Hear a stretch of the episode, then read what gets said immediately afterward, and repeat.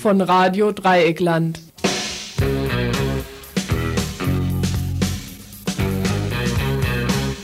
Ihr hört das Tagesinfo vom 7. April 1992. Zudem begrüßen wir euch ganz herzlich und bevor wir viele unnötige Worte verlieren, gleich die Themen.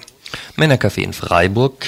Braucht's sowas in einer patriarchalen Gesellschaft? Offensichtlich. Warum erklären die Initiatoren? Auseinandersetzung mit Gandhi. Heute Abend in einer Veranstaltung mit dem Indologen Peter von Essen. Titel Eine Biografie mit Widersprüchen. Zwei Wochen bis zu den Wahlen. In Kurdistan. Im irakischen Teil werden, von der Kurdistan-Front initiiert, die Kurdinnen und Kurden über ihre Zukunft abstimmen. Ausnahmezustand in Peru. Zu den Hintergründen sowie den Menschenrechtssituationen ein Gespräch mit Rainer Hurle vom Nürnberger Dokumentationszentrum für Menschenrechte in Lateinamerika. Zwei Tage nach den Wahlen hierzulande wollen wir uns mit Hintergründen des Abschneidens der Rechtsradikalen beschäftigen. Wir sprachen mit der Psychologin Carola Brede vom Sigmund Freud Institut in Frankfurt am Main sowie mit Sigrid Jäger. Sie betreibt in Duisburg Sprach- und Sozialforschung. Und irgendwann zwischen Reihen erwarten wir noch den Beru äh, Besuch von Erwin Czaczynski. An ihn die Frage, ob die Arbeit der BI gegen die KTS nach dem Gerichtsurteil aus Mannheim nun schlichtweg als beendet angesehen werden kann. Und die ganze Zeit erwarten wir eure Telefonanrufe 31 028 0761 31 028.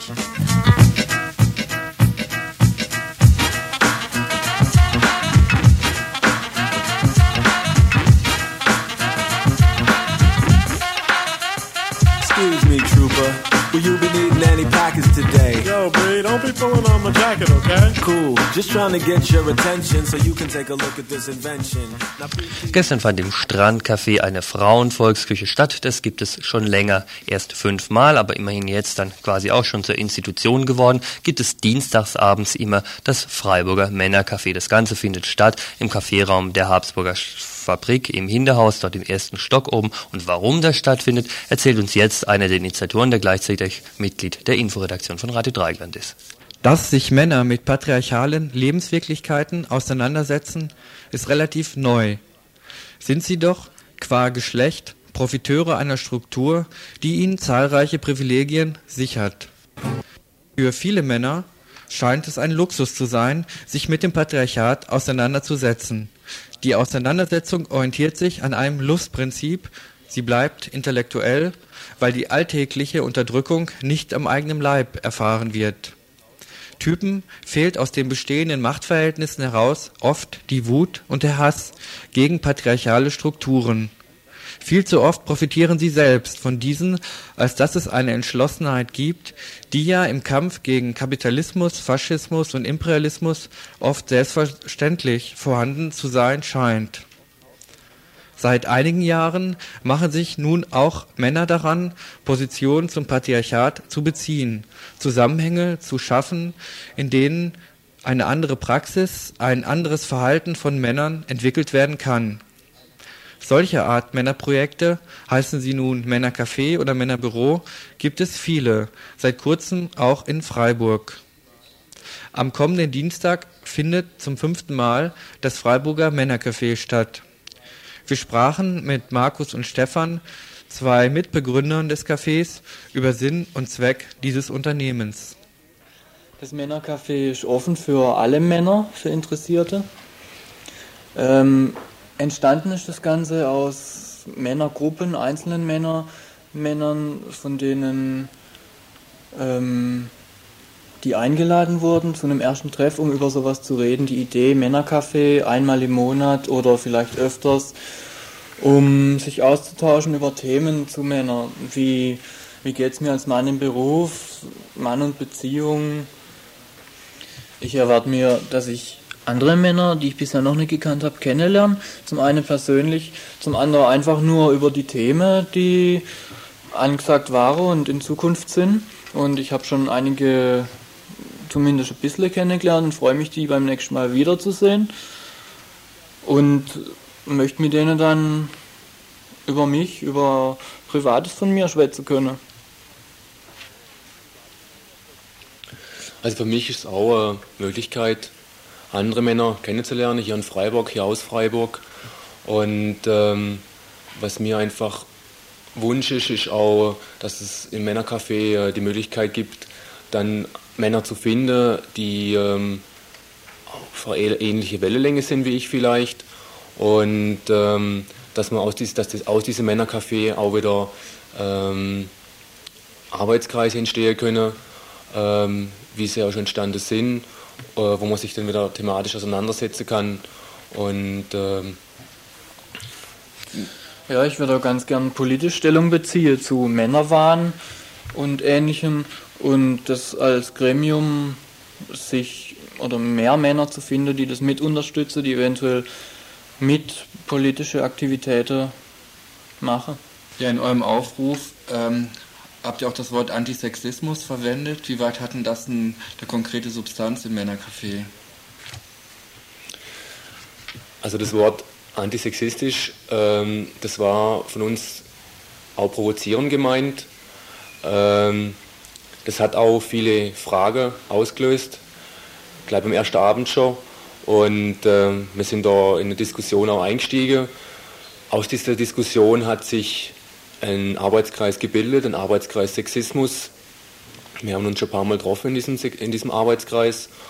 Und äh, wir haben da uns erstmal überlegt, was heißt Sexismus für uns überhaupt? Also versucht diesen Begriff zu definieren und sind jetzt an dem Punkt, wo wir versuchen, Literatur zu finden, ähm, die äh, den Sexismus von Männern behandelt.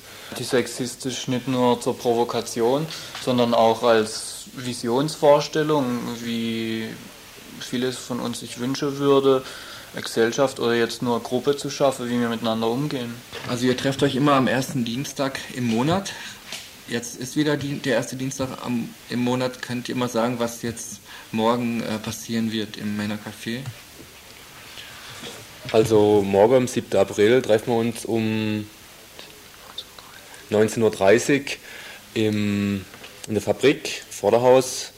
Und ähm, wir wollen dort zum einen auch wieder äh, einen Kaffeeteil haben, also wo sich Männer treffen können, wo man ganz ungezwungen miteinander reden kann und man Leute, neue Männer kennenlernen kann. Und im zweiten Teil wollen wir Bücher vorstellen, Männerliteratur. Es soll zum, vielleicht auch zum Literaturaustausch kommen. Wir wollen vielleicht kleine Passagen aus Büchern vorlesen. Äh, wir wollen aber auch Musik austauschen, Musik vorstellen, die sich äh, mit Männern befasst. Und äh, jeder, der da kommen möchte, ähm, soll natürlich auch seine Literatur, die, bisher, die er bisher gelesen hat oder die er kennt, mitbringen und vielleicht auch was daraus vorstellen. Und dadurch lebt das Ganze natürlich auch. Ja, wir hoffen, dass das nicht verkopft wird, dass wir uns da nicht hinhocken und dann gegenseitig was vorlesen, sondern ähm, vielleicht, wenn jemand das auf die Nägel brennt, stellt er zehn Minuten ein Buch vor und dann wird es irgendwo hingelegt zum Angucken, dann läuft wieder Musik und wir können wieder gemütlich uns unterhalten.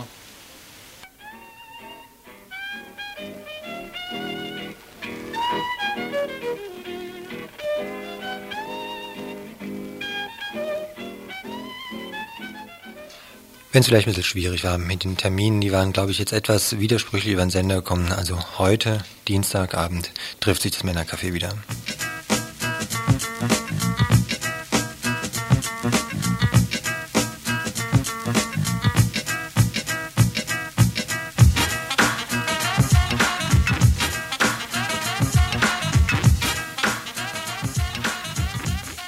Und weil es so schön war, machen wir doch gerade weiter mit einem zweiten Veranstaltungshinweis. Heute Abend zweiter Teil des Vortrages Mahatma Gandhi, eine Biografie mit Widersprüche vortragen. Der ist, wie letzte Woche auch schon, Peter von Essen, der selber gerade in Indologie promoviert, mehrfach Indien bereist hat und dessen thematischer Bezug zu Mahatma Gandhi sicher auch seine Kriegsdienstverweigerung ist. Letzte Woche fragten wir ihn schon zu dem Vortrag, konnten es im Info nicht abspielen. Deswegen heute Ausschnitte aus seinen Antworten. Eine Frage, die uns besonders beschäftigt hat, ist natürlich, wie man heute überhaupt dazu dazukommen kann, noch ähm, Gandhi als so wichtig zu thematisieren mit zwei Themenvorschlägen, so Zeiten wie wo der große Gandhi-Film rausgekommen ist und Gandhi vielleicht auch mehr im Gespräch waren, scheinen ja vorbei zu sein. Peter von Essen möchte aber durchaus etwas kritischer Gandhi thematisieren, als es etwa in solchen Filmen der Fall ist. Gandhi wird hier eigentlich immer so ein bisschen im Heiligenschein gesehen, in Indien selber auch. Äh, und jetzt, mir geht es jetzt nicht darum, Gandhi zu verreisen oder äh, jetzt so ein Antibild aufzubauen, aber auch Gandhi hat halt einige Widersprüche in seinem Leben. Er ist halt eigentlich auf der einen Seite ein sehr traditioneller Hindu und auch konservativ, auch zum Beispiel fürs Kastensystem. Er will zwar die Lage der Unberührbaren äh, verbessern oder wollte sie verbessern, äh, aber nicht das Kastensystem abschaffen. Und äh, das ist dann auch ein Widerspruch, also in, mit der Gewaltlosigkeit im Allgemeinen, weil das Kastensystem ist ja auch eine Form von Gewalt. Wie gesagt, letzte Woche der erste Teil dieses Vortrags, heute dann der zweite. Letzte Woche beantwortete uns äh, Peter von Essen die Frage schon, ob man denn beide Teile hören muss, um den zweiten überhaupt verstehen zu können. Also ob man den ersten schon gehört haben muss, wenn man heute Abend in die Fabrik will. Darauf seine klare Antwort. Nicht unbedingt, aber äh, sie bauen so ein bisschen aufeinander auf. Also heute Abend wollte ich äh, erstmal so ein bisschen eine Einführung geben in indische Geschichte und Religionen, damit man äh, Gandhis Wurzeln auch besser verstehen kann. Also nicht nur so losgelöst seine Biografie, die ja auch allgemein ein bisschen bekannt ist, sondern auch einfach, was für Religionen gibt es in Indien und wie weit hat Gandhi auch diese Religionen äh, aufgenommen. Und äh, dann wollte ich heute noch äh, etwas eben auf die Unberührbaren eingehen und auch, auch einen Führer der Unberührbaren, der heißt äh, Ambedkar und das war so ein bisschen ein Gegenspieler Gandhis, der ist aber im Westen praktisch überhaupt nicht bekannt und äh, über das Verhältnis der beiden wollte ich ein bisschen was erzählen. Und das nächste Mal geht es dann im also engeren Sinne um Gandhi, um seine Biografie und äh, so sein politisches äh, Lebenswerk. Dieses nächste Mal ist also genau heute. Das Gespräch fand vor einer Woche statt. Heute könnt ihr hingehen zur allgemeinen Biografie Mahatma Gandhi, eine Biografie mit Widersprüchen referieren und diskutieren mit euch. Dann natürlich tut Peter von Essen, Indologe. Das Ganze um 20 Uhr im Friedensbüro in der Habsburger Fabrik, Habsburger Straße 9, 20 Uhr. Ihr hört das Tagesinfo vom 7. April 1992.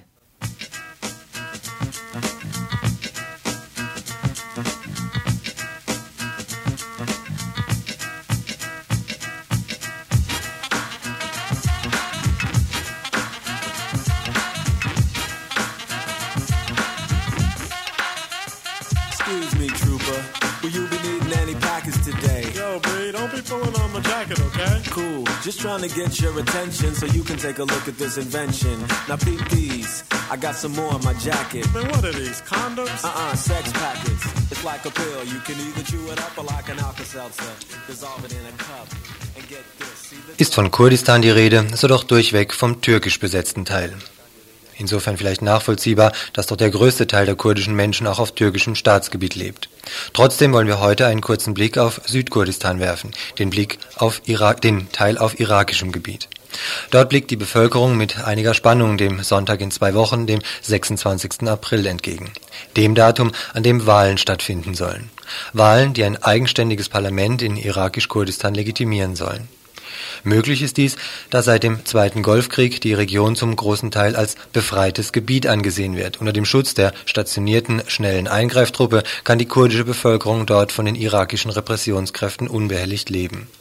Lediglich die Industrie- und Rohölgebiete etwa um Kirkuk sind, obwohl kurdisches Gebiet, irakisch verwaltet Grundsätzliche Unterschiede also zwischen der Situation im türkischen und im irakischen Teil Kurdistans.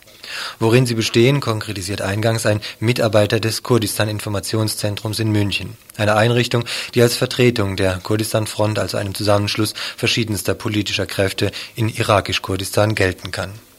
Der Unterschied zu äh, Nordkurdistan ist deshalb, dass zum großen Teil äh, äh Kurdistan ist befreit, ja, befreit in dem Sinne, also weil jegliche militärische äh, jegliche staatliche Struktur des Iraks nicht mehr in Kurdistan also herrschen. Der Begriff, der verspricht ja erstmal relativ viel. Ist denn so ein Begriff befreite Gebiete tatsächlich, äh, sagen wir so, durchgängig recht, gerechtfertigt? Äh, das ist gerechtfertigt, denn diese Befreiung geschah äh, nach dem Golfkrieg, nachdem die Bevölkerung im Südkurdistan durch einen Aufstand jegliche politische äh, Unterdrückungsstruktur der Baas-Partei äh, beseitigt haben.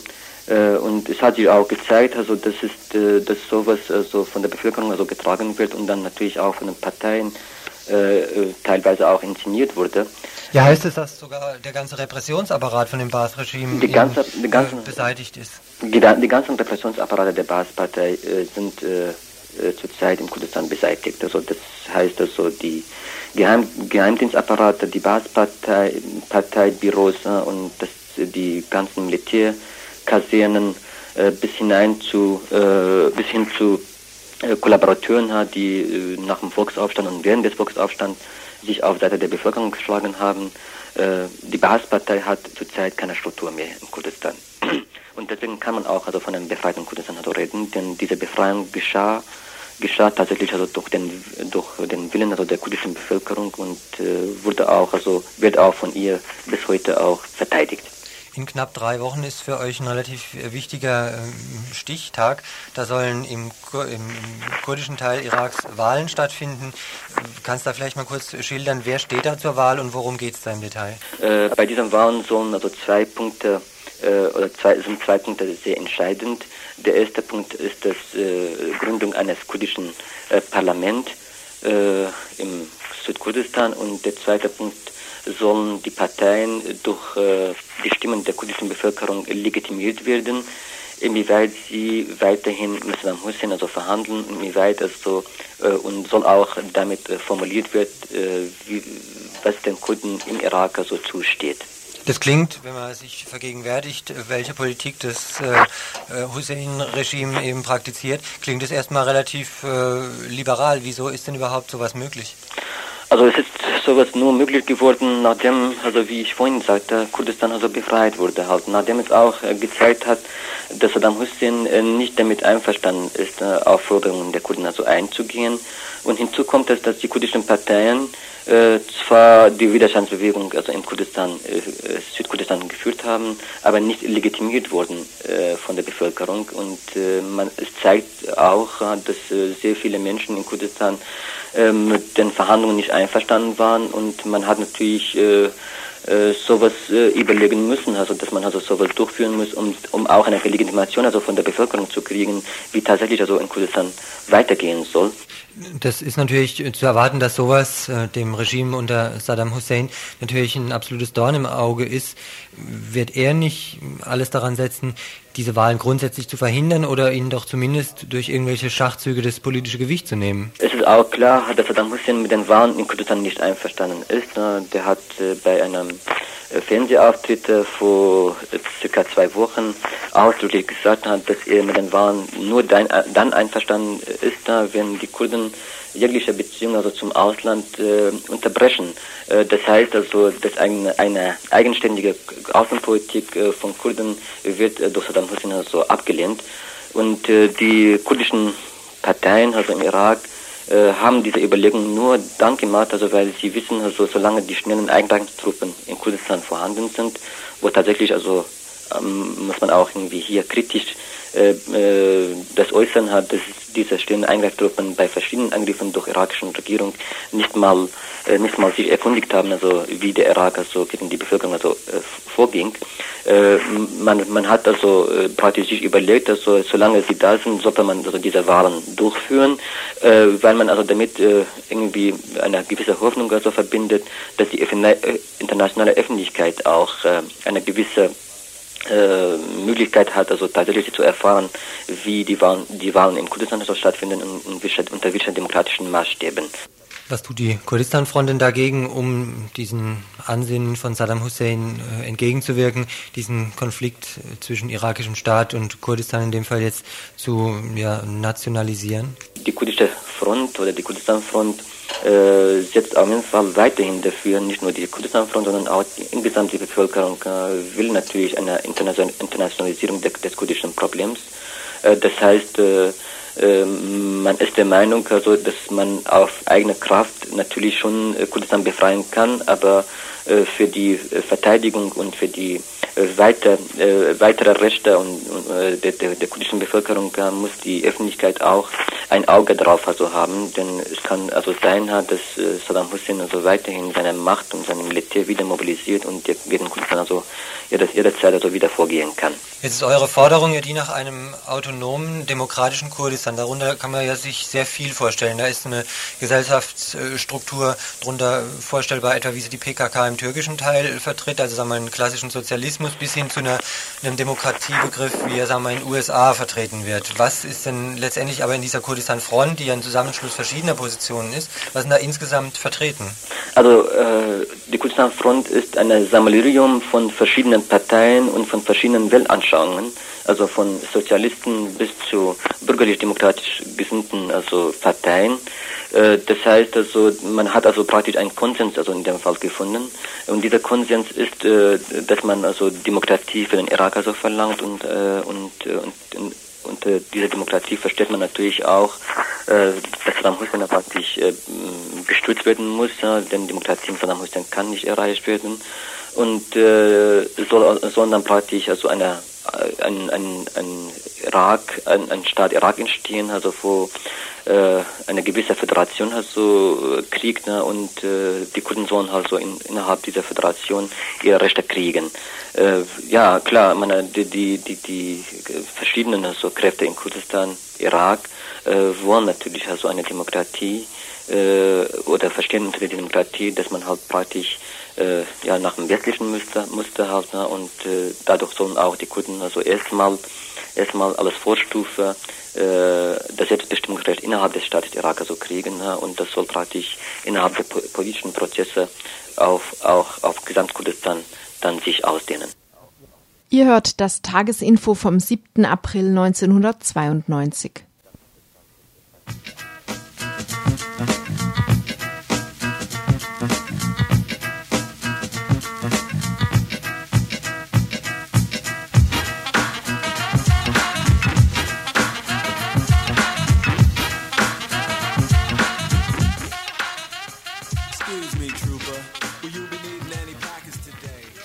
Gestern fielen mal wieder juristische Würfel. Der Verwaltungsgerichtshof in Mannheim entschied im gleichen Sinne wie das Verwaltungsgericht in Freiburg ein erneutes Bürger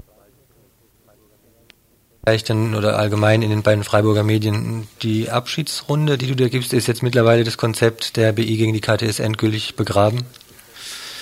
Das Konzept der BI gegen die KTS sicherlich nicht. Was begraben ist, oder sind, begraben sind sicherlich die Hoffnungen, die wenigen, die wir gesetzt haben in dieses äh, Verwaltungsgericht in Mannheim. Wir hatten eigentlich ganz gute Argumente. Inhaltlich sind wir auch der Auffassung, dass man uns durchaus hätte folgen können in Mannheim. Es hätte sicherlich die Möglichkeit gegeben, uns das Recht zuzusprechen, beziehungsweise die Stadt zu verpflichten, einen Bürgerentscheid durchzuführen. Das war nicht der Fall. Wir hatten uns darauf eingestellt. Wir waren natürlich trotzdem enttäuscht gestern und es war auch bitter, dann äh, zurückgewiesen zu werden. Aber wir haben es eigentlich ganz gut verkraftet.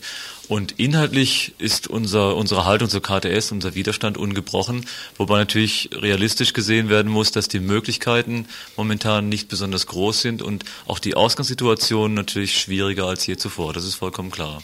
Habt ihr jetzt vielleicht rückblickend kritisch äh, nachgedacht, vielleicht zu sehr auf das Pferd juristische Auseinandersetzungen gesetzt?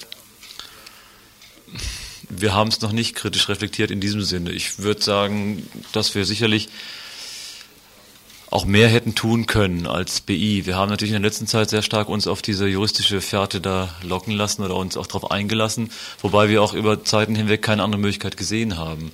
Und man auch sehen muss, dass natürlich die Resonanz aus der Bevölkerung oder auch aus unterstützenden Kreisen relativ gering war. Dass äh, die BI selbst als, als äh, arbeitende Gruppe ist immer noch recht stark. Also wir haben in der Regel bei unseren Treffen zwischen 15 und 20 Leute da, die auch nach wie vor gewählt sind, äh, gegen die KTS zu arbeiten. Nur was ein bisschen fehlte in der letzten Zeit, das war also die Unterstützung aus, aus dem Umfeld, weil wohl auch der Stadt und der Zeitung, also vor allen Dingen der Badischen Zeitung, gelungen war, den Eindruck zu erwecken, naja, jetzt ist ja alles gelaufen, die KTS wird gebaut.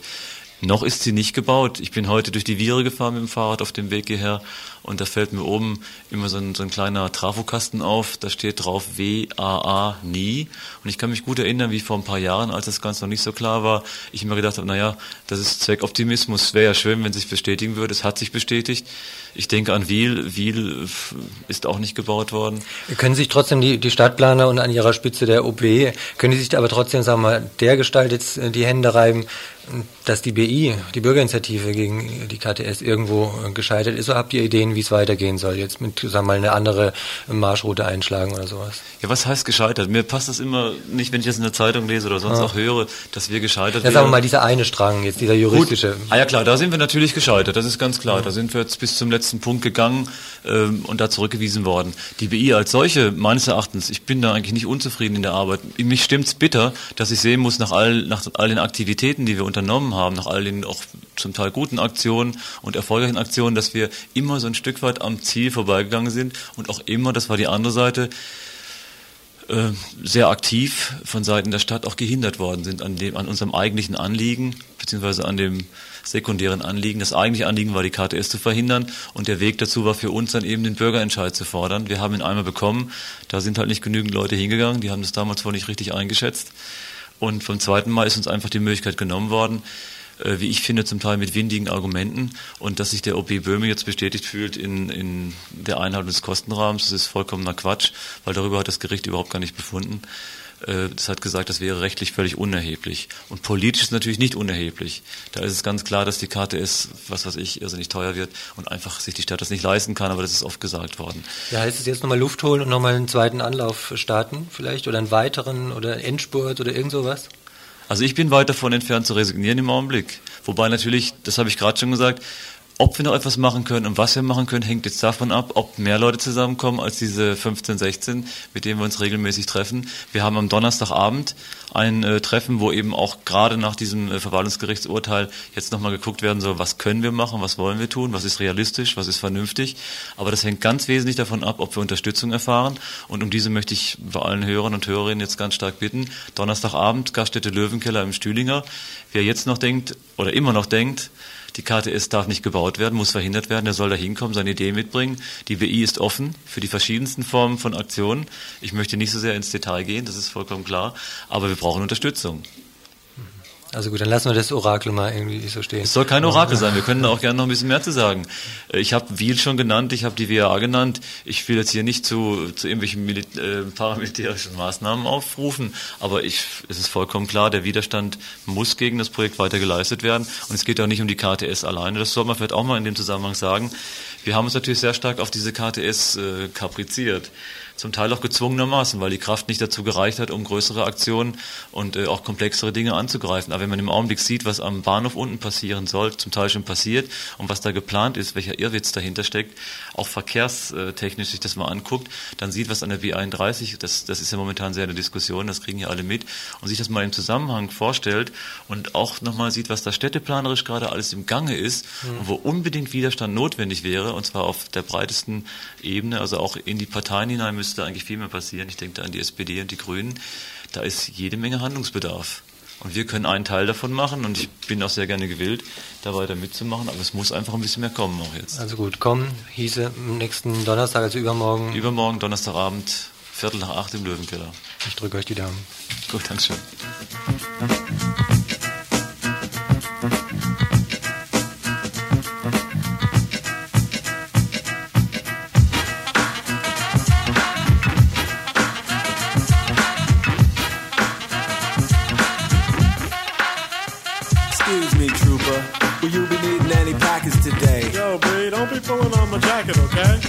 Just trying to get your attention so you can take a look at this invention. Now peep these. I got some more in my jacket. Man, what are these? Condoms? Uh-uh, sex packets. It's like a pill. You can either chew it up or like an Alka-Seltzer. Dissolve it in a cup.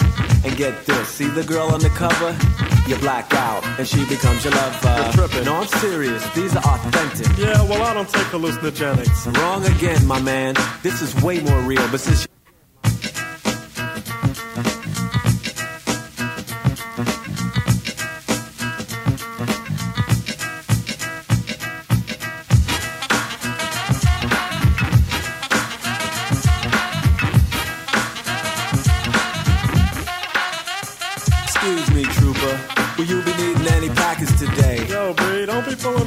Cool, just trying to get your attention so you can take a look at this invention. Now these. I got some more in my jacket. Als großer Unbekannter trat der aus Japan stammende Fujimori vor zwei Jahren zur Präsidentschaftswahl in Peru an und gewann mit seiner völlig neu gegründeten Partei Cambio Noventa gegen den konservativen und eigentlich recht bekannten Schriftsteller Vargas Llosa. Relativ überraschend. Zwei Jahre später hat er sich nun von seiner Partei inzwischen völlig gelöst, arbeitete die Jahre über geschickt mit freien Mehrheiten im Parlament und seit neuestem auch einfach ohne oder gegen dasselbe mit Hilfe der Militärs. Seit Montag ist die Verfassung außer Kraft Kraft gesetzt, das Parlament aufgelöst, Panzer patrouillieren durch die Städte. Dem Chaos und der Korruption wolle er ein Ende machen. Ein Referendum für die Schaffung neuer Gesetzgebungsorgane ist angekündigt, zumindest die offiziellen Erklärungen von seiner Seite. Wahrscheinlich ist allerdings ein absoluter Herrschaftsanspruch getragen, allein durch das Militär und seinen Willen zu regieren. Im Auswärtigen Amt wird morgen hier in der Bundesrepublik nun hektisch über den Schutz der deutschen Ausländer dort beraten werden. Viele Staaten werden sich wohl den US-amerikanischen Wirtschaftsblockaden anschließen, um der überraschenden Situation in Peru gerecht zu werden. Ganz überraschend ist die Entwicklung gleichwohl nicht. Rainer Hurle vom Nürnberger Dokumentationszentrum für Menschenrechte in Lateinamerika etwa beschäftigt sich seit Jahren mit Peru. Und ihr, Rainer, ich begrüße dich jetzt herzlich am Telefon, kam schon in einem Artikel im Februar dieses Jahres zum Schluss, dass solch ein Putsch durchaus im Bereich des Möglichen liegt. Kannst du mal sagen, warum?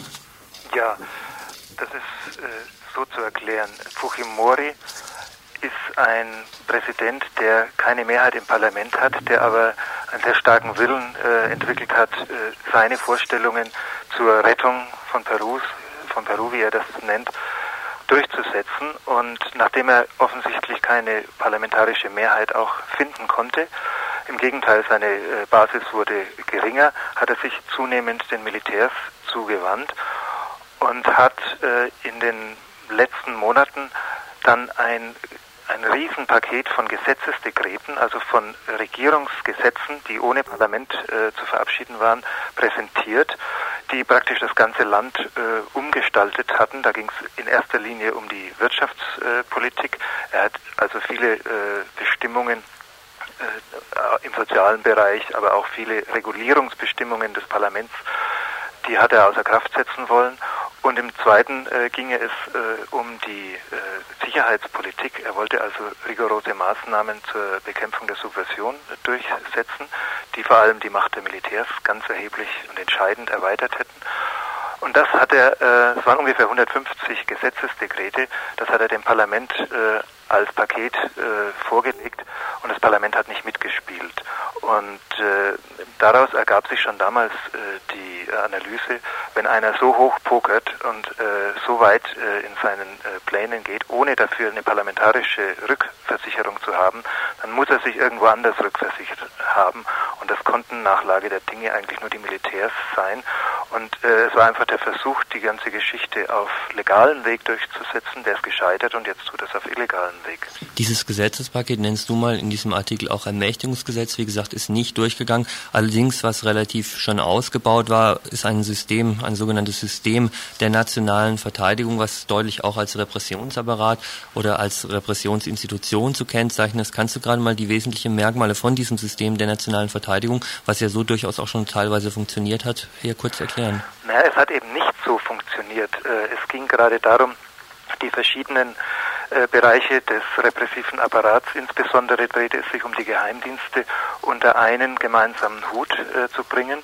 Und da war das Interessante, dass einerseits zwar den Militärs verstärkte Macht gegeben werden sollte, dass aber andererseits auch der Präsident auf diesem Weg mehr Macht erreichen sollte, nämlich als äh, oberster Befehlshaber des, äh, der Streitkräfte, der er natürlich nach der jetzt außer Kraft getretenen Verfassung äh, sowieso ist, aber was nicht vorgesehen war, dass er weitreichende Vollmachten auch hatte in der personellen Zusammensetzung der obersten Militärspitze. Äh, dieses äh, ist so nicht äh, durchgegangen, auch nicht diese äh, damit verbundenen sehr weitreichenden Vollmachten für die Sicherheitsdienste. Das ging zum Beispiel dahin, dass jederzeit die Geheimdienste Zutritt zu öffentlichen Institutionen, aber auch zu privaten Institutionen, sprich Betrieben, Familien, Häusern und so weiter haben sollten und jede Auskunft verlangen konnten. Also soweit äh, gingen, gehen seine Vorstellungen, die er jetzt wohl in die Tat umsetzen wird. Das ging alles nicht äh, durch. Ne? Und deswegen äh, jetzt eben äh, der Versuch, äh, es mit direkter Hilfe der Militärs unter Außerkraftsetzung der bestehenden oder bis gestern bestehenden Verfassung durchzusetzen. Hm, das ist praktisch der autoritär repressive Teil seiner ähm, Politik, der jetzt auf diese Weise durchgesetzt wird. Auf der anderen Seite ist er ja gegen Jossa als eher Liberaler angetreten, zumindest was die Wirtschaftspolitik ähm, anbetrifft. Das heißt äh, zum Beispiel absolute Senkung ähm, der, der Staatsausgaben und vielleicht auch äh, freiere Überlassung der Marktkräfte. Was hat denn das für Folgen gehabt jetzt in diesen zwei Amtsjahren ähm, wirtschaftlich gesehen, zum Beispiel auf das Einkommen der Bevölkerung? Bevölkerung. Ja, liberal ist in dem Zusammenhang ja ein schillernder Begriff.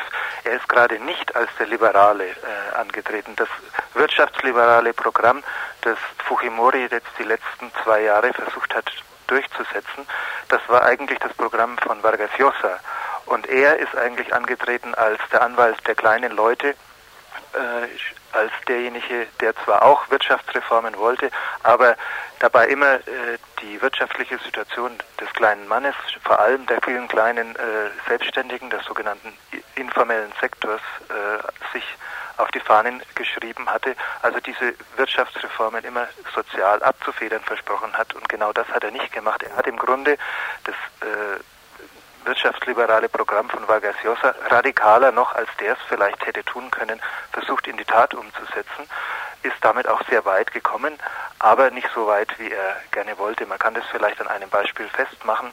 Er wollte auch im Agrarbereich äh, extrem liberalisieren. Der Kongress hat ihm einen Strich durch die Rechnung gemacht und ein Agrarnotstandsgesetz verabschiedet, was wiederum Folgen für den Staatshaushalt äh, gehabt hätte. Und das war einer der wesentlichen äh, Reibungspunkte jetzt mit dem Parlament, dass äh, die Regierung Fujimori nicht bereit war, die Mittel einzustellen für dieses von der Sache her absolut notwendige Notstandsprogramm für die Landwirtschaft, denn nicht nur äh, herrscht Dürre zurzeit mal wieder in Peru, es sind staatliche Unterstützungsprogramme wie immer in solchen Zeiten unabdingbar, sondern überhaupt äh, durchschreitet äh, vor allem die Landwirtschaft der Kleinbauern eine Notphase ohnegleichen, die es noch nie in der Geschichte Perus so gegeben hat. Und ohne staatliche Hilfe werden die da nicht rauskommen. Ein Wort noch zur ähm, Lohnentwicklung, den Realeinkünften.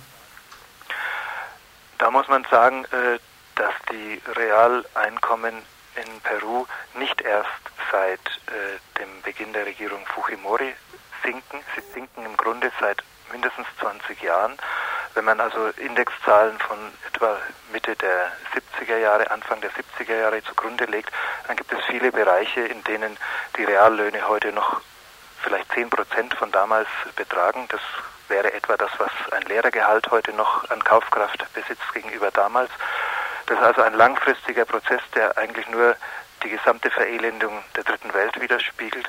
Aber äh, dieser Prozess hat eben in den letzten beiden Jahren äh, sich ungeheuer beschleunigt. Die äh, Löhne sind wirklich abgestürzt und gegenüber von vor zwei Jahren vielleicht heute noch 25 äh, bis 50 Prozent äh, wert, zum Teil noch stärker. Und das ist, eine, äh, ist die, die Rahmenbedingung, unter der es auch klar ist, dass die Regierung Fujimori parlamentarisch diese Politik auf Dauer nicht hätte durchstehen können und deswegen jetzt zum Putsch gegriffen hat. Wobei man allerdings dazu sagen muss, dass äh, es auch kaum äh, Gegenrezepte gibt, also die nicht liberale äh, Wirtschaftsalternative, die ist auch in Lateinamerika kaum noch erkennbar. Die Linke hat im Grunde kein kohärentes Gegenkonzept äh, entwickelt. Und das äh, spiegelt sich unter anderem auch darum, dass trotz dieser Verelendung noch äh, um die Jahreswende äh, und auch noch danach äh, ungefähr die Hälfte der Bevölkerung selbst, der armen Bevölkerung, in Umfragen ihre Unterstützung für die Politik von Fujimori zu erkennen gegeben hat. Was passiert denn in so einer Situation mit einer äh, deutlich außerparlamentarischen militanten Opposition, nämlich dem Sendero Luminoso, dem leuchtenden Pfad der Guerilla-Organisation? Werden die denn jetzt dadurch stärker Zulauf bekommen? Denn eine besonders populäre Guerilla-Organisation ist er ja gerade nicht, der Sendero. Ja, das ist äh, zweifellos, äh, was du zuletzt gesagt hast, das ist keine sehr populäre äh, Organisation, aber auf der anderen Seite auch eine Organisation, die eben in bestimmten Bereichen ihren Rückhalt hat, diesen Rückhalt allerdings oft auch mit wirklich terroristischen Mitteln sich erzwungen hat. Man kann ganz klar sagen, dass äh, dieses Vorgehen von Fujimori Wasser auf die Mühlen von Sendero äh, sein wird. Sendero hat das seit Jahren äh, an die Wand gemalt, prophezeit, dass es dahin gehen wird. Es im Grunde deutlich erkennbar, dass das ihr Wunsch ist, denn die ganze Strategie von Sendero läuft darauf hinaus, Peru in zwei Lager zu polarisieren. Ein Lager die Reaktion, ein Lager äh, die Revolution, äh, die dann nur unter seiner Führung äh, stattfinden kann. Und alle denkenden Menschen in Peru haben eigentlich versucht, ein drittes Lager aufzubauen. Das heißt, ein Lager der demokratischen Volksbewegung. Äh, und dieses ist eben in den letzten Jahren zunehmend unter Druck von beiden Seiten, von Sendero und von äh, der Regierung geraten. Äh, gerade in den letzten Monaten hatten wir einige spektakuläre Morde von Führern der Volksbewegung durch Sendero Luminoso zu verzeichnen. Das hat natürlich die Volksbewegung, die ja immer noch als organisierte Bewegung ein Stück weit in Peru da ist, immer weiter von Sendero weggetrieben. Und dieser Putsch äh, hält eigentlich diesen Prozess wahrscheinlich ein Stück weit auf. Das heißt, äh, es wird jetzt äh, noch mehr Frustration, noch mehr Verzweiflung geben und äh, damit immer ein Stück weit auch noch ein paar Anhänger mehr für Sendero Luminoso. Ähm, letzte Frage, vielleicht die schwierigste prognostische. Dein Artikel im Februar ist überschrieben mit des Kaisers Tanz auf dem Vulkan. Der Tanz ist schneller und heißer geworden. Was wird werden? Wird es ein Referendum geben, was im Moment noch angesprochen ist? Oder wird tatsächlich ähm, Fujimori versuchen, alle Alleinregierung mithilfe des Militärs wohl aufrechtzuerhalten? Das ist natürlich im Moment, äh, da ich auch überhaupt keine Hintergrundinformationen zu den Ereignissen der letzten zwei Tage direkt habe, eigentlich nicht zu beantworten. Grundsätzlich würde ich aber sagen, die Chancen, dass diese Konstellation einer autoritären zivil-militärischen Regierung äh, durchaus äh, eine Überlebensfähigkeit äh, für, für einen längeren Zeitraum haben kann. Das ist keine unmögliche äh, Konstellation angesichts der Alternativen, denn man muss ja äh, sehen, dass die Kritik, die Fujimori so vehement an der parlamentarischen Demokratie, an der Verfassung äh, Perus heute äh, übt, äh, als Kritik nicht unberechtigt ist. Da ist ja sehr vieles äh, faul. der Fehler ist nur der, dass er wahrscheinlich keine zwingenden Alternativen dazu anzubieten hat. Das heißt, wenn er die Korruption des Parlaments oder der Justiz, wie er das vor allem auch getan hat, äh, kritisiert, dann müsste er natürlich auch die Korruption von Polizei und Militär, mit denen er sich jetzt verbündet, äh, kritisieren. Da hört es dann eben auf, äh, die Kritikfähigkeit, weil Verbündete braucht er auch. Und das sieht natürlich auch die Bevölkerung. Das heißt, seine Legitimität sinkt jetzt natürlich erstmal. Dazu wird der Druck des Auslands kommen. Die Reaktionen in der USA haben ja nicht auf sich warten lassen. Und ich bin sicher, dass auch einige andere westliche Länder äh, gewissen Druck äh, auf Peru ausüben werden. Seine Verhandlungen mit dem Weltwährungsfonds, die ihm wert und teuer sind, auf die seine ganze Politik der letzten zwei Jahre abgezielt hat, werden auf Schwierigkeiten stoßen, zumindest vorübergehend.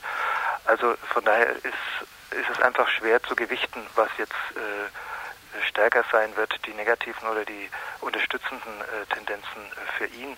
Aber äh, eines muss man sehen, die Popularität von Fujimori war erstaunlich groß und es äh, kommt jetzt sehr, glaube ich, auf die äh, auf sein Fingerspitzengefühl im Einzelnen an, wie weit die Repression äh, gehen wird, wie geschickt er es vielleicht verstehen wird, äh, Teile der demokratischen Parteien gegen Teile der Volksbewegung auszuspielen, sich neue Verbündete mit der neuen Macht, die er gewonnen hat, zu schaffen. Also das kann man einen oder zwei Tage nach dem Putsch noch nicht so genau gewichten. Hm, Gelegenheit für uns sicher auch in ein paar Tagen, vielleicht auch mit dir nochmal ausführlicher darüber zu reden. Ich danke dir recht herzlich nach Nürnberg für dieses Gespräch. Eine Hulle. Bis ja. vielleicht zum nächsten Mal. Dankeschön auch. Ja. Tschüss. Ihr hört das Tagesinfo vom 7. April 1992.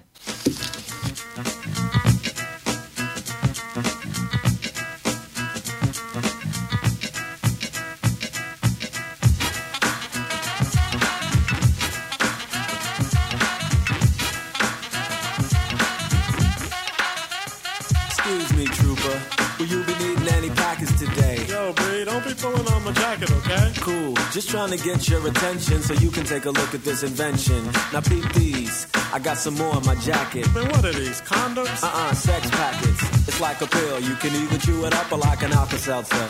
Dissolve it in a cup. And get this. See the girl on the cover?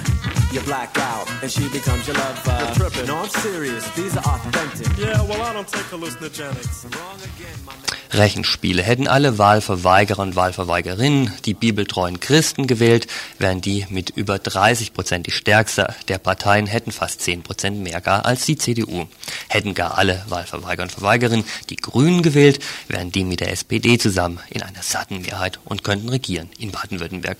Allerdings der Hauptvorwurf dieser Tage, wer nicht gewählt hat, ließ die Republikaner wählen, gilt nur bedingt, wenn alle Wahlverweigerten irgendeine Partei, egal ob grün oder bibeltreu gewählt hätten, aber nicht die Reps, wären die immer noch mit 7,7 Prozent satt im Stuttgarter Landtag.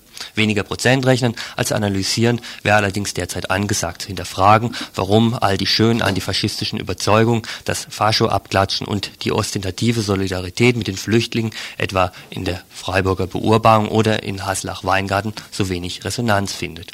Zwei Menschen, die sich seit Jahren eher theoretisch mit Rechtsextremen und besonders den Republikanern auseinandersetzen, sind Carola Brede und Siegfried Jäger. Sie arbeitet als Soziologin am Sigmund Freud Institut in Frankfurt und veröffentlichte in Ökologie von Rechts vor einem Jahr einen Aufsatz zur politischen Psychologie der Republikaner. Ihr Haupterklärungsansatz, Freuds Begriff einer primären Masse, eine Gruppe von Menschen, die sich durch eine gemeinsame Identifikation mit etwas Stärkerem und Liebenswerterem als sie selbst kennzeichnet. Mit diesem Konzept, so Carola Brede, könnte ein Teil des Wahlerfolges auch jetzt erklärt werden.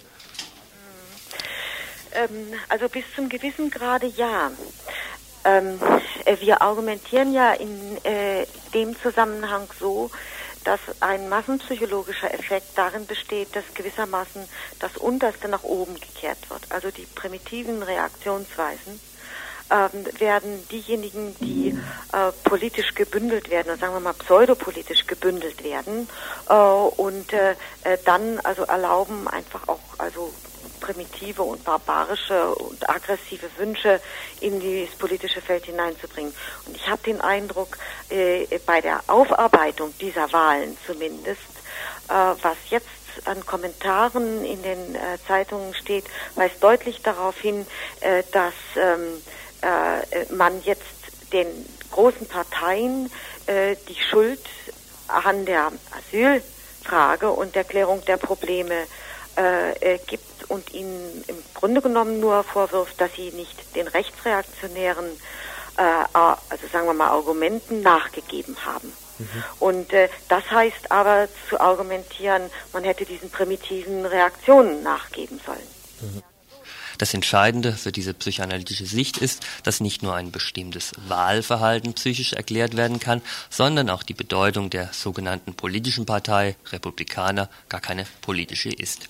Die Republikaner sind für sie vielmehr eine pseudopolitische Institution, die nur die Aufgabe hat, ein reaktionäres Potenzial, das in der Bevölkerung vorhanden ist, zu organisieren und ins scheinbar politische zu wenden.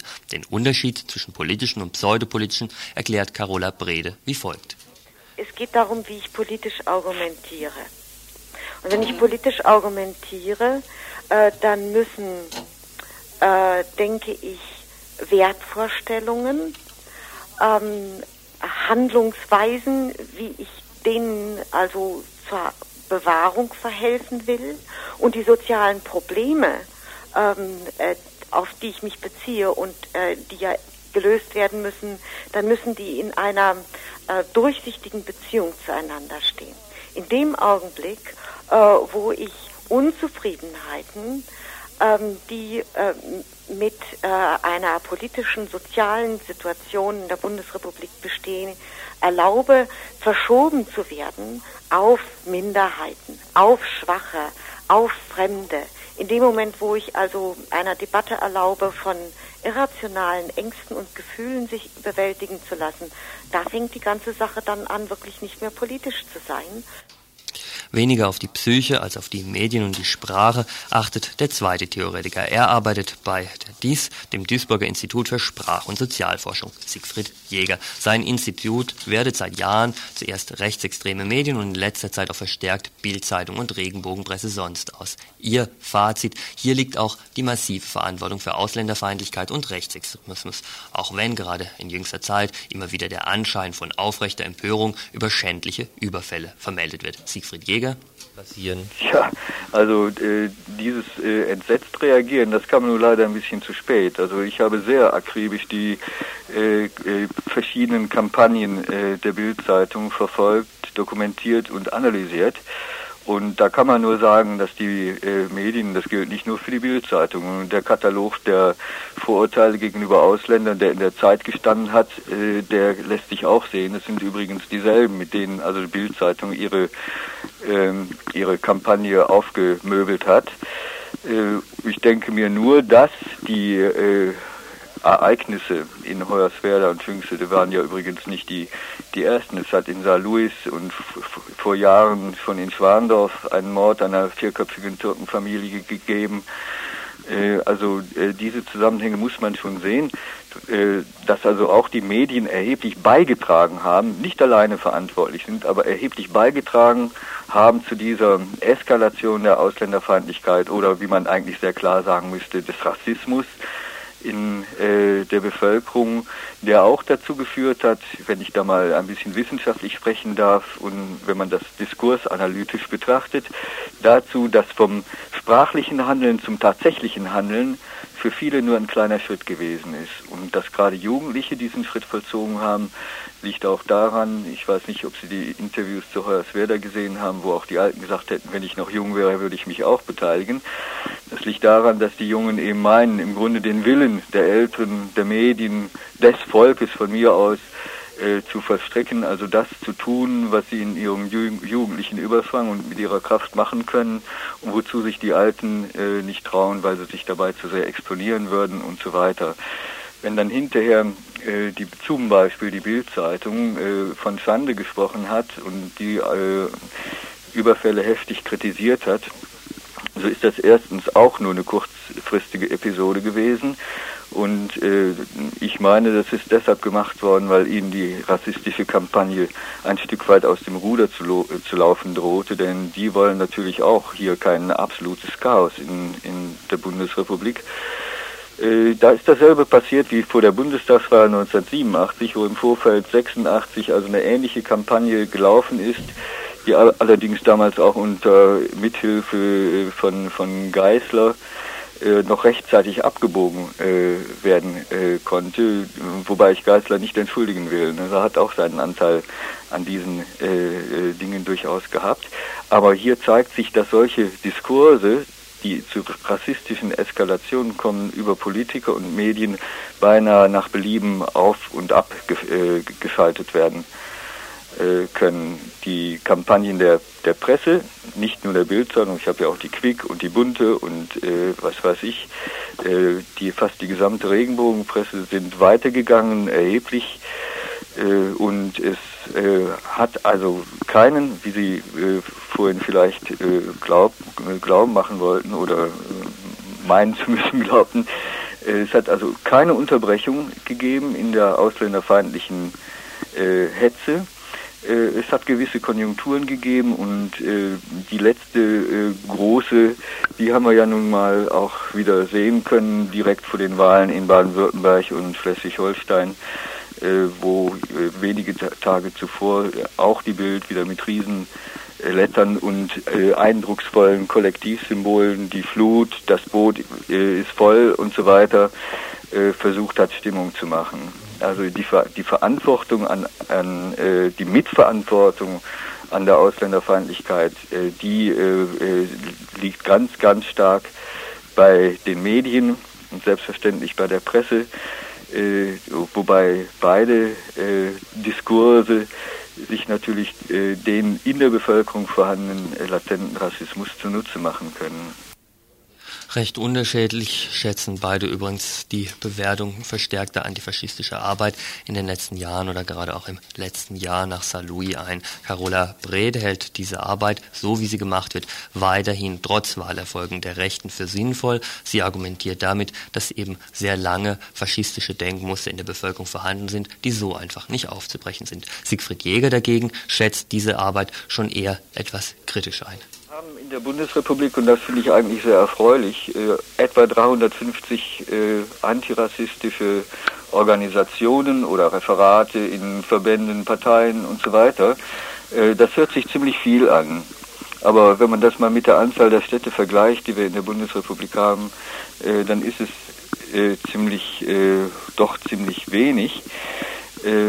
dazu kommt, dass ich glaube, dass die äh, dieser anti, antifaschistischen und antirassistischen Organisationen, ähm, dass die ja die Ursachenzusammenhänge für das Entstehen von Rassismus und Rechtsextremismus ähm, sicherlich in sehr unterschiedlicher Weise, aber in den meisten Fällen auch in sehr verkürzter Weise sehen. Ich denke, dass also die Rückkopplung mit sehr gründlichen äh, Gesellschaftsanalysen mit der Frage, wo, wodurch wird in einer Gesellschaft eigentlich Macht ausgeübt, äh, dass sie sie sehr verkürzt äh, beantworten und deshalb auch wenige wirksame äh, Formen von Gegenwehr äh, entwickeln können. Zudem ist zu beobachten, gerade bei den äh, linken oder sehr weit links stehenden dieser Organisation, äh, dass sie meines Erachtens, äh, was ich irgendwo verstehen kann, äh, zu stark vom Rand der Gesellschaft aus in die Gesellschaft hineinzuwirken versuchen, äh, was natürlich sehr, sehr schwer nur möglich ist. Ich glaube, diese Vorstellungen, also die sogenannten Randgruppenstrategien, äh, die sollte man sich allmählich mal äh, von der Backe schminken. Denn äh, wir leben in dieser Gesellschaft, mittendrin aus dieser Gesellschaft, mitten aus ihr heraus entstehen äh, Rechtsextremismus und Rassismus. Und ich denke, wir können auch nur was äh, gegen diese Dinge tun, dort, äh, wo sie entstehen. Da mag man tausendmal eine grund grundsätzlich andere Gesellschaft sich wünschen aber die ist einfach nicht äh, äh, per Herbeiziehung eines dialektischen Zauberstabes äh, umzukrempeln. Und deshalb meine ich, dass hier Bescheidenheit angesagt ist. Also neben der genauen Ursachenanalyse müssen meines Erachtens Aktionsformen entwickelt werden, die dieser Tatsache, die ich vorhin kurz zu umreißen versucht haben, gerecht werden. Also wir, wir müssen uns einsetzen für Ausländerwahlrecht. Wir sollten uns überlegen, ob wir auch mit Patenschaften mit gutem Beispiel vorangehen können. Wir, natürlich ist Aufklärungsarbeit über die Ursachen erforderlich, sodass also äh, gegen diese äh, Erscheinung, die unsere Demokratie ja nun wirklich zu gefährden droht, auch eine demokratische Gegenwehr entstehen kann.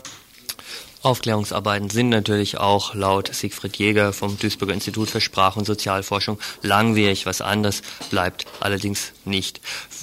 Politische Utopien anzubieten, schlägt dagegen Frau Brede vor. Ähm, dies müsste dann von Parteien angeboten werden, die solche Utopien auch hätten. Und das der Arbeiten sei natürlich ganz ähnlich langwierig. Von einem Verbot der Republikaner halten beide wenig. Carola Brede vom Frankfurter Sigmund Freud Institut zu dem, was uns jetzt nach dem Wahlsieg der Republikaner drohen wird. Kommen kann, dass sich äh, die ähm, programmatischen Wünsche äh, dieser rechtsextremistischen Gruppen und äh, ganze Reihen von Politikern die Hände reichen werden äh, und dass es dazu führt, dass zum Beispiel eine Veränderung des Paragraphen 16 des äh, Grundgesetzes nun erfolgt und dann aber auf, aufgrund äh, nicht also rationaler Überlegungen, sondern des, äh, des Drucks, der aus dieser Richtung äh, auf unsere Politiker der großen Parteien erfolgt ist. Und das finde ich insgesamt eine schlimme Niederlage. Ihr hört das Tagesinfo vom 7. April 1992.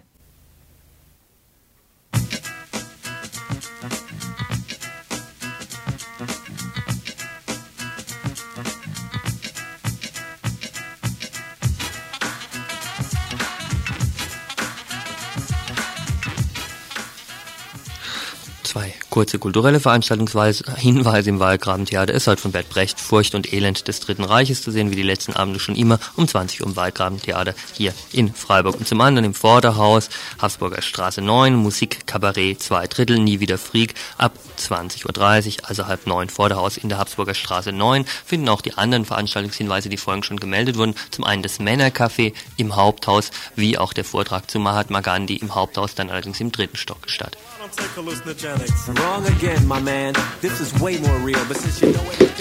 Wie des Abend in der Kirche, die Ankündigung der Volksküche im Dienstagsinfo findet heute Abend im Infoladen Subito statt. was es hier bei RDL noch gibt, jetzt noch in einem ganz kurzen Durchlauf. Im Frauen- und Lesbenradio ab 20 Uhr Sendung zum Thema feministische Theorien in Italien von 20 bis 22 Uhr. Ab 22 Uhr wie jeden ersten Dienstag im Monat Magical Mystery Mix live produzierte Geräuschcollagen, sehr speziell von 22 bis 23 Uhr und ab 23 Uhr Dreamtime in der Kategorie. Mach mal die Musik leiser, bitte. Hätte ich hier dein Bimmel hingeschrieben. Ups. Alles klar? Oh je. Mal kurz runterziehen. Na, wie heißt der? Egotronic hat mir verspult und verballert dazwischen gefunkt. Hm. Hier geht's jetzt weiter mit. Ähm. Weiß man nie. Ähm, hallo?